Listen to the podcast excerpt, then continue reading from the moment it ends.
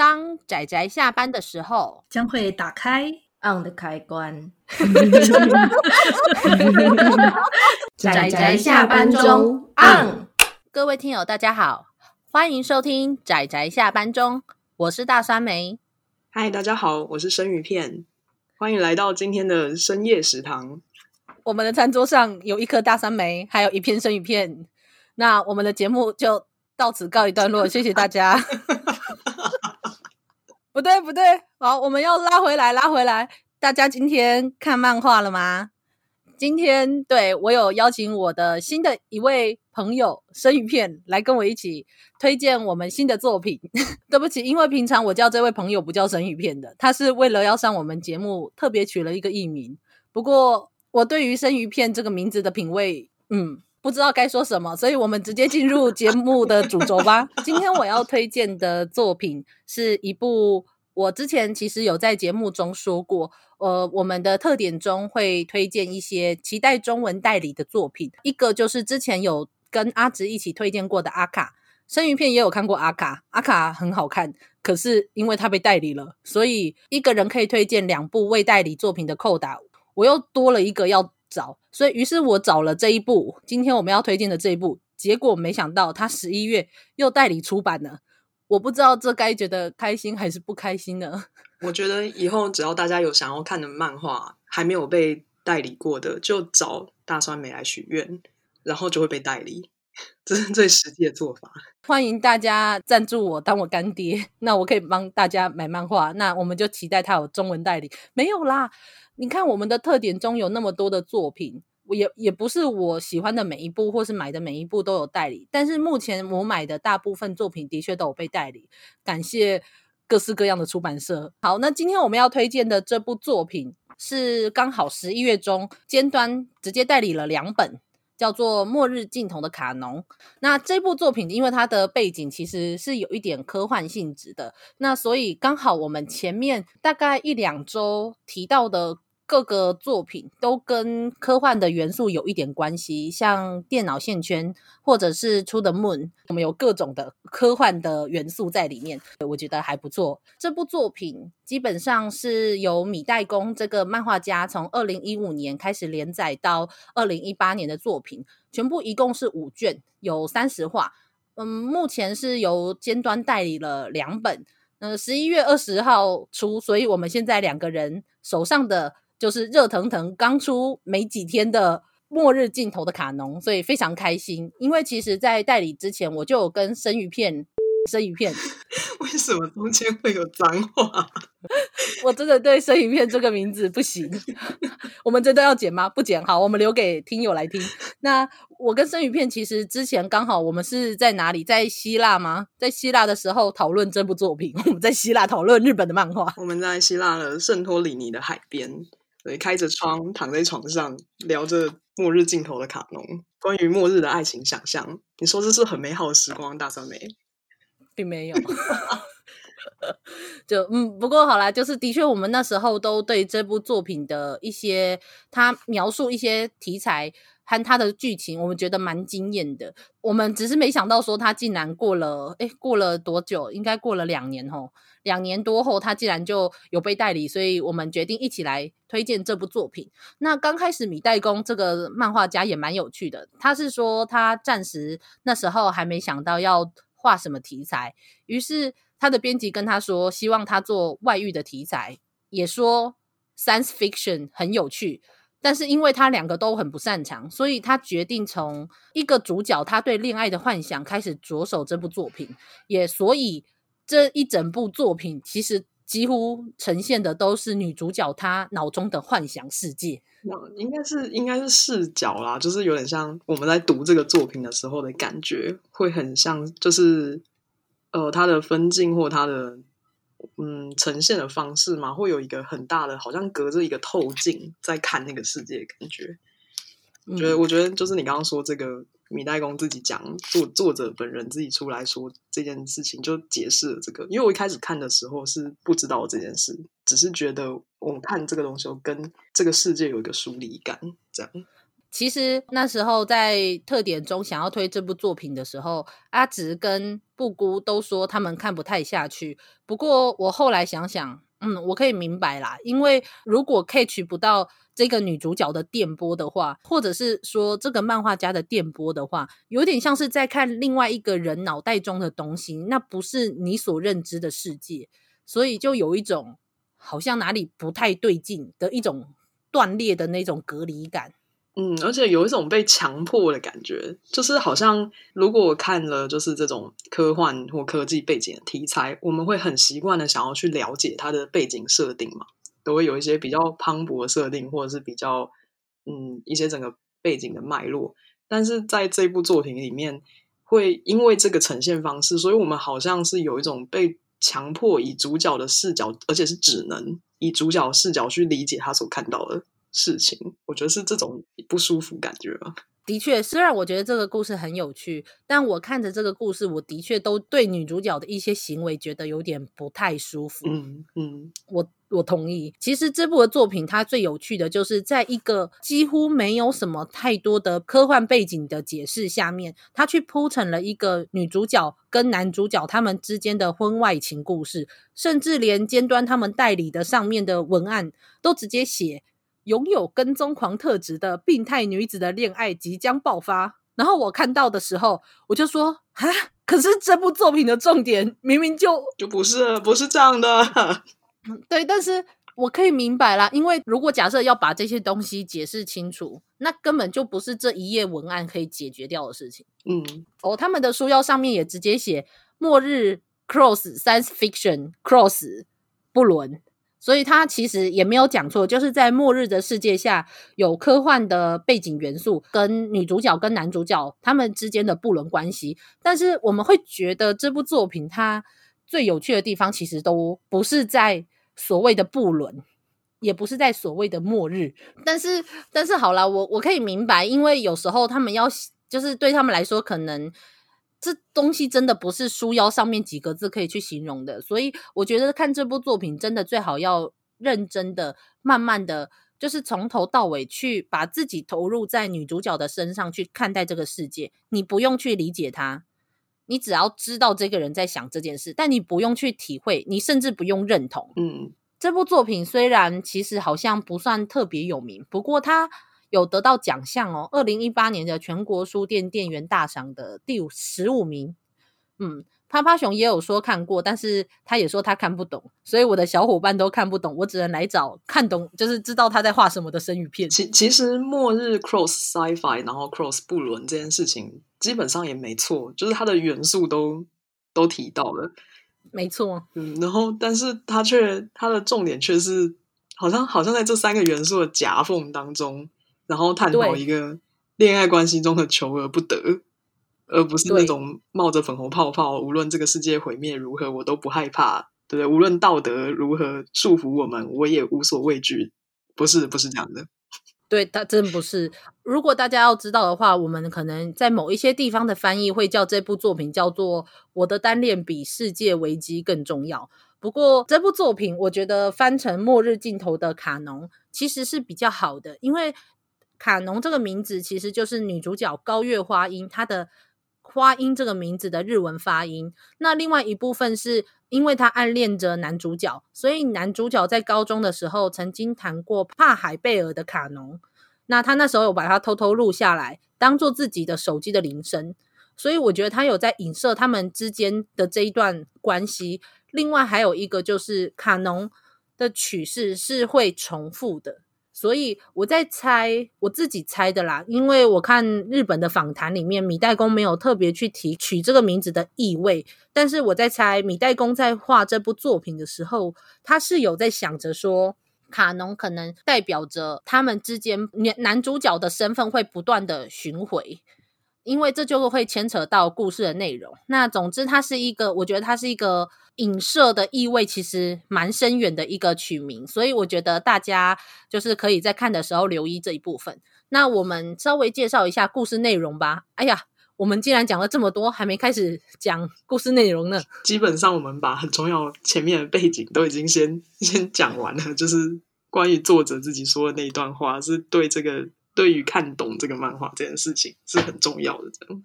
嗯，真的。好，那生鱼片要讲一下故事的内容吗？嗯，故事的内容就是刚刚说的，呃，有一天世界末日到来嘛，然后我暗恋的学长成为了拯救世界的英雄，而且他还跟很正、很厉害的学姐结婚了，但是我还是好爱他，而且我不想要在一个没有他的这个世界活下去，这个世界必须要有他，怎么办呢？这样的故事啊，等等，这样子对吗？好像也没有错，其实应该说在这样的背景下开头的故事。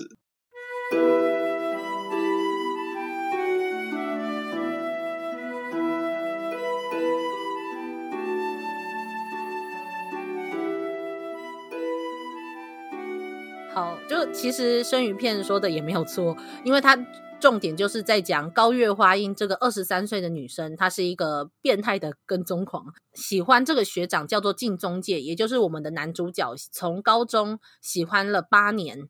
那他甚至直接在他工作的地点附近当服务生，然后还写了整整八年的日记，还会到处拍他的照片跟录。跟他讲话时候的录音档，那还有同时就是收集他使用过的餐巾纸或是筷套之类的，真的完全就是跟踪狂的形式。但是没想到八年过去，他以为只能远远看着的这个学长，却因为学长是一个叫做 SLC，就是外星生物对策委员会里面的一个英雄。哦，这这说起来有点有一点小复杂的是，因为他们的世界有点像是世界末日的世界，是因为有来自于外星球的一种外星生物叫做胶虫，会不断的攻击这个世界，所以男主角进中介就必须去对抗这个胶虫。但是因为人类的身体十分的脆弱，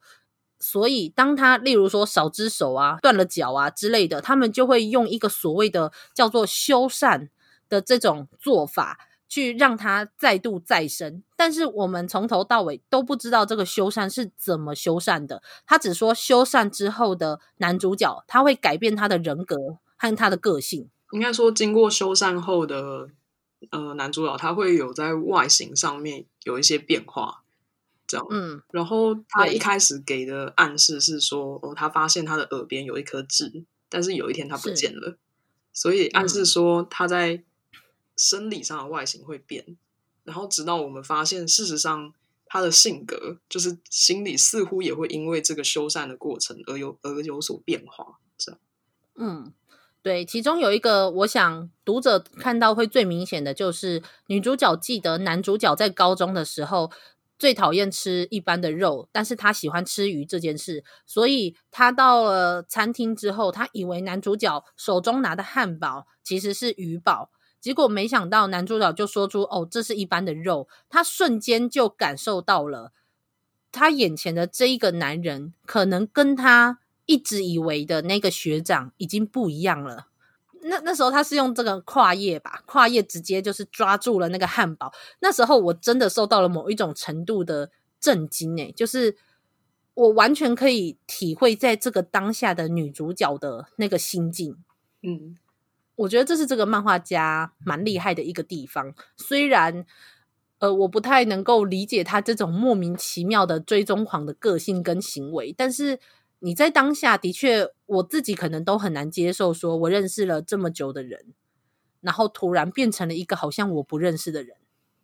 嗯，那这也就是这一部作品其实要提的一个非常重要的，就是我们在讲的，就是到底。什么才是爱情？跟什么才是人类？就是我觉得他的这个修缮的这个设定，是一种把人的改变这件事情变得极端而且具现化的一种做法。刚刚我提到，你说事实上，不管我们有跟外星人战斗，或是有没有用外星人来恢复我们的身体，这样在看得见的地方或看不见的地方，事实上都会随着时间而有所改变。嗯，但是在这个背景之下，他把改变这件事情。变成了肉眼可见，而且好像是几就是几秒几页，你只是翻个两页漫画，你就能够直接看到它的变化的时候，这种做法挑战了我们所认识的人，或者是我们喜欢的人，我们认知上面的人到底是什么？他改变到什么样程度，他还是他自己；而改变到什么样的程度，他事实上不是这个人了吗？嗯，很像是一个希腊哲学问题。记得有一艘船，每年就是按照时间，它会更新一些零件。当如果这整艘船的零件完全都更新一遍的时候，这艘船到底还是不是一开始出发的那艘船？我觉得有一点像这种命题的呼应这样。我我同意，因为我真的那时候在看到这一部分的时候，我也是在思考，因为我们常常都会说，我们喜欢一个人的哪里，喜欢他的个性，或是喜欢他一些可能小动作，或是他的一些行为。但是我们知道的是，人其实都是会改变的，只是例如说，我们相处久了，我们会不知不觉的自己也会改变，那也不知不觉的也会接受他人的改变，所以我们可能。都不会意识到这件事情，但是当这件事情非常明显的就直接发生在我们的眼前的时候，就你要说我是不是喜欢这个人的时候，那个疑惑似乎就会变得很难以去回答。你到底是喜欢这个人呢，还是只是喜欢这样的个性呢？或者是喜欢喜欢着这个人的自己呢？应该说震撼的地方是因为前面像女主角这种跟踪狂，或者是对近乎变态的这种行径。他是用来铺陈这个女主角对这个学长的爱有多深。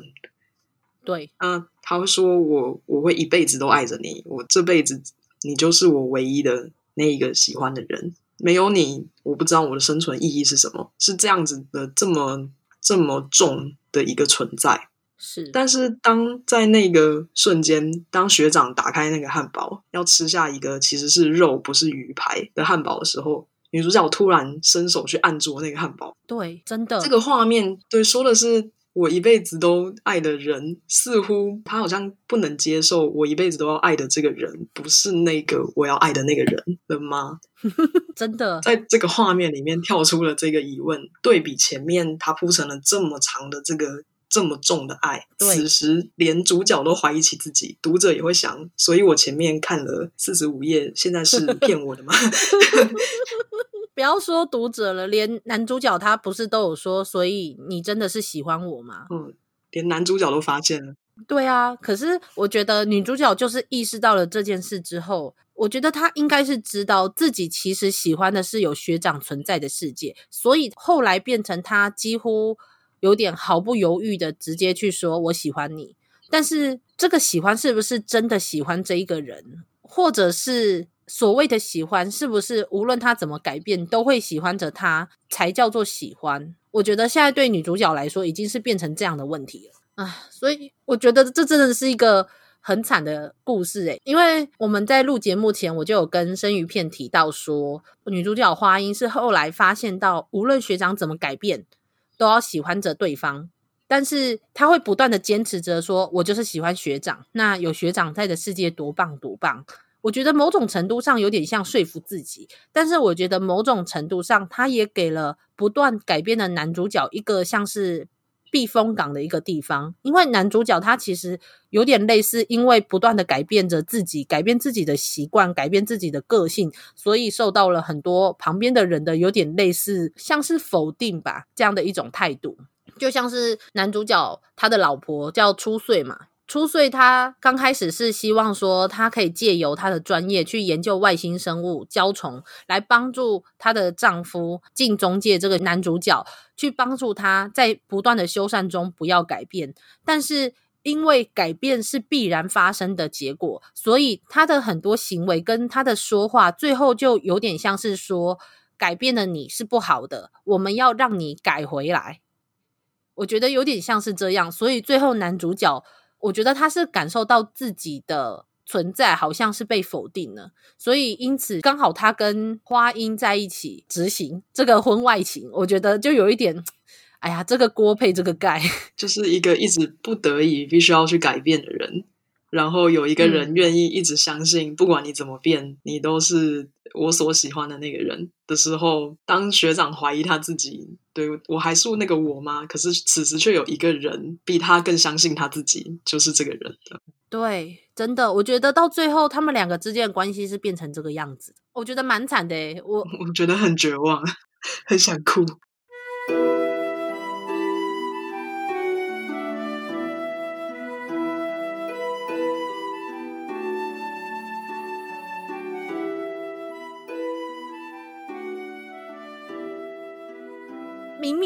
里面看起来好像再怎么样，两个人也在一起，然后接吻，或者是做了一些情侣开心的事情。可是我我只在这种关系中感受到一种很绝望的悲伤。可是明明它里面就虽然有哭哦，可是我觉得他的女主角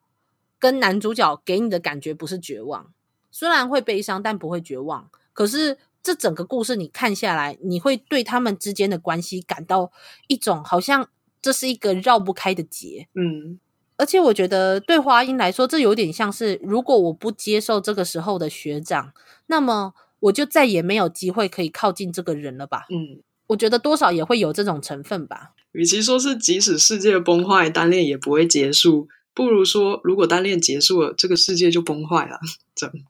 真的，天哪！哦，所以那时候看完这部作品的时候，我我心中想的是，我不觉得这是一个科幻作品，我甚至不觉得这是一个爱情的作品，我觉得它是一个比较像是哲学的作品。虽然我不知道。这个漫画家最刚开始有没有想要剧情讨论的这么深？但是我个人觉得，我在看这部作品的时候，其实我一直不断的在问很多问题。我在问着男主角，也问着女主角，我也甚至问我自己。嗯，所以就是我觉得它是一部真的蛮特别，而且我觉得蛮值得看看的作品。不过因为有点电波啦，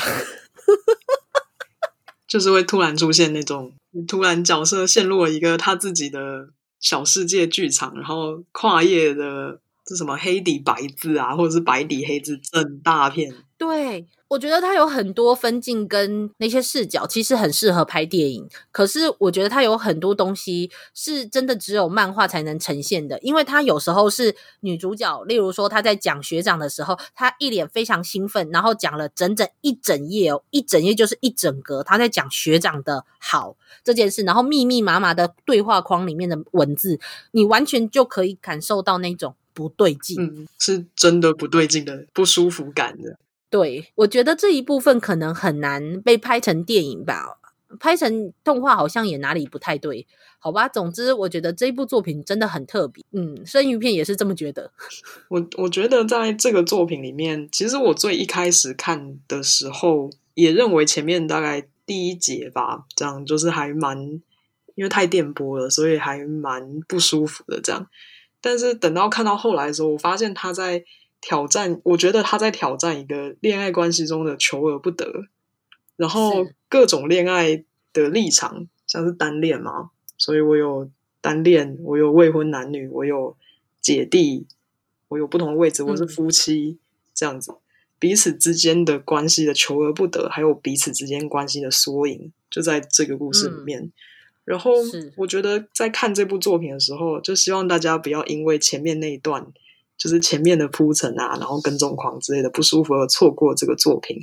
因为我觉得他在这些各个缩影里面，我们事实上是可以看见，我觉得我看见了我自己的各个成分分别散落在这个不同角色里面，我会检视到原来我在看人的关系的时候，或者是看一个亲密关系的时候，某部分的我事实上就是这样想的，某部分的我会为了这件事情而去做出从另外一个人的视角看起来非常的。啊、呃，刻薄或者是非常的极端的事情，只为了我想要拿到，或者是我想要守住的这个关系。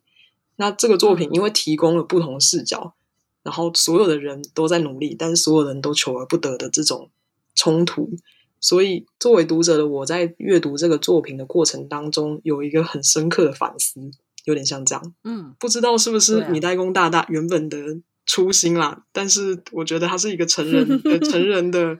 爱情白皮书嘛，对，不管是谈过恋爱的你，还是还没谈恋爱的你，有没有单恋的对象？对，这居家旅行送礼自用 必备良品这样。嗯，我们现在买十本送两本，现在请打以下电话，可以输入我们宅宅下班中的这个优惠代码。没有这个东西，真是够了。应该是说，呃，我我我觉得多少是会真的有投射的感觉，即使。呃，无论是像里面所谓的姐弟关系、夫妻关系，或者是它里面婚外情或提到的很多感情关系，其实都不是我曾经经历过的。但是我的确在很多女主角或者是他们之间的对话中，看到了某一些时候，我真的的确会有这种想法的那种时刻。虽然他的画风看起来有点少女漫画啦，但是我觉得他真的不愧是在青年杂志上面连载的作品，而且好像这个米代工在画这部作品之前也不怎么有名，不有名到连日本的维基都没有他，但是有这部作品哦，日本维基有这部作品的介绍，但没有这个漫画家的介绍，你不觉得很过分吗？等等，现在维基百科是判断有没有名的标标的了，是不是？应该也不是这么讲，因为其实还是有正式管道，例如说官方的访谈啊之类的。可是你知道，就是有名到一定的程度，其实都会有人去开维基。就像我说的，这部作品本身都有开维基哦，嗯、可是漫画家没有。就是作品跟角色有维基百科，但是作家是谁？作家已死，我们不在乎他。好坏哦！就像我们只想，我们只想要福尔摩斯，谁管柯南道尔那是谁？哎，很坏耶！好啦，那总之就是，我们也的确，因为我觉得这部作品还蛮值得多谈一点东西来做一些推荐，所以我们这一集可能稍微长了一点。如果没什么耐心的听友，嗯，也不用继续听下去，没有关系哦。现现在可以跳出了，没关系。对，但是我们也差不多要结束了啦。我们不是要再谈一个小时吗？有吗？哦，那我们会继续再谈一个小时。没有啦，节目放上去，人家都知道，上面就会标注这有多长啊。哦，好吧。那好，我因为生鱼片也是一个想法很多的人，所以我还蛮开心，请他来跟我一起算是推荐这部作品。结果没想到我们推荐者都快要变成跟讨论一样的长度了。那生鱼片对这部作品还有什么其他想说的吗？希望大家可以就是去买这个作品来看看，这样的话我们也许可以促使尖端把它出完。因为其实，呃，最近我们其实留言有变多了，跟听友的互动有变也有变多了。很多人有时候就会说：“拜托，就是希望你们也可以推荐什么什么作品，那之后让代理商继续把它出完。”我就想说，你们是不是对我们的 节目有什么过高的期待？不是，他们是认知到了你的这个许愿体质哦，哦，可能吧。就是只要交给你许愿，这件事情就会中文化。那拜托，就是我们期待中文代理的作品，拜托都代理好不好？代理好啦，那总之，我们这个节目播出应该前后也差不多会有我们的呃五千下载特点的终集，也就是我们期待中文代理的作品。那希望就是大家也可以就是认真的听听看，里面我提到的两部是如何被另外如何取代了这另外的两部，因为都被代理了，真的很好笑哎。好啦，我们真的非常开心的请到了生鱼片来跟我们开这个深夜食堂。我们说取这个艺名的时候，我满脑子想的都是一个日式的长条直盘子，上面有一片生鱼片跟一颗酸梅，应该就是这个原因，就是这这个氛围吧。然后我就想说，呃，看起来好寒酸。好了，那就感谢听友，就是收听到这，听我们 就是拉里拉扎讲一堆根本甚至已经不是推荐作品本身，而是在哲学探讨的内容，推荐到这里。那欢迎大家继续收听我们的节目。呃，如果喜欢我们的节目的话，欢迎在 Apple Podcast 上面就是帮我们按个五星，然后评价留言。那另外我们也有噗浪 IG 跟粉砖，也都非常欢迎来我们底下就是帮我们的 LINE 拍个手，或者是跟我们留言互动，我们都会回哦。那我们今天的节目就到这里告一段落啦，大家下次再见喽，大家拜拜，谢谢大家，拜拜。啊，上班，上班，我不要工作，